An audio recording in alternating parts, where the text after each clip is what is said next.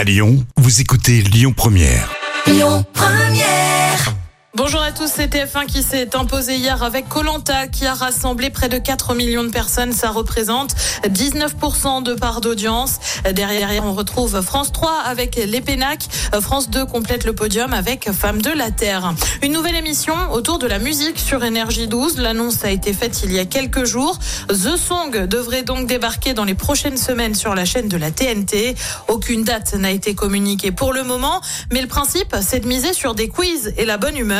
À l'animation, on retrouve bah, quelqu'un de la chanson. Hein. Forcément, ce sera Kinvey qui aura la tâche de mener l'émission. Énergie 12 va tenter de se relancer après la fin de la télé-réalité sur sa chaîne et notamment des anges. Affaire à suivre. Et puis c'est le retour d'une émission sur RMC Découverte. Top Gear revient au programme comme le veut la tradition de l'automobile avec un thème précis par émission et un essai sur une voiture de légende.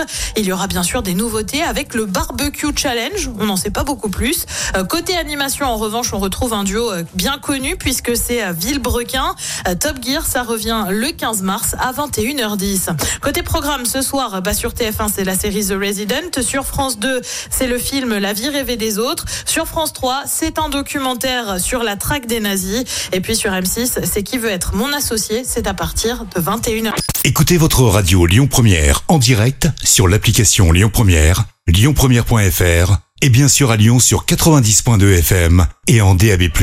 Lyon Première.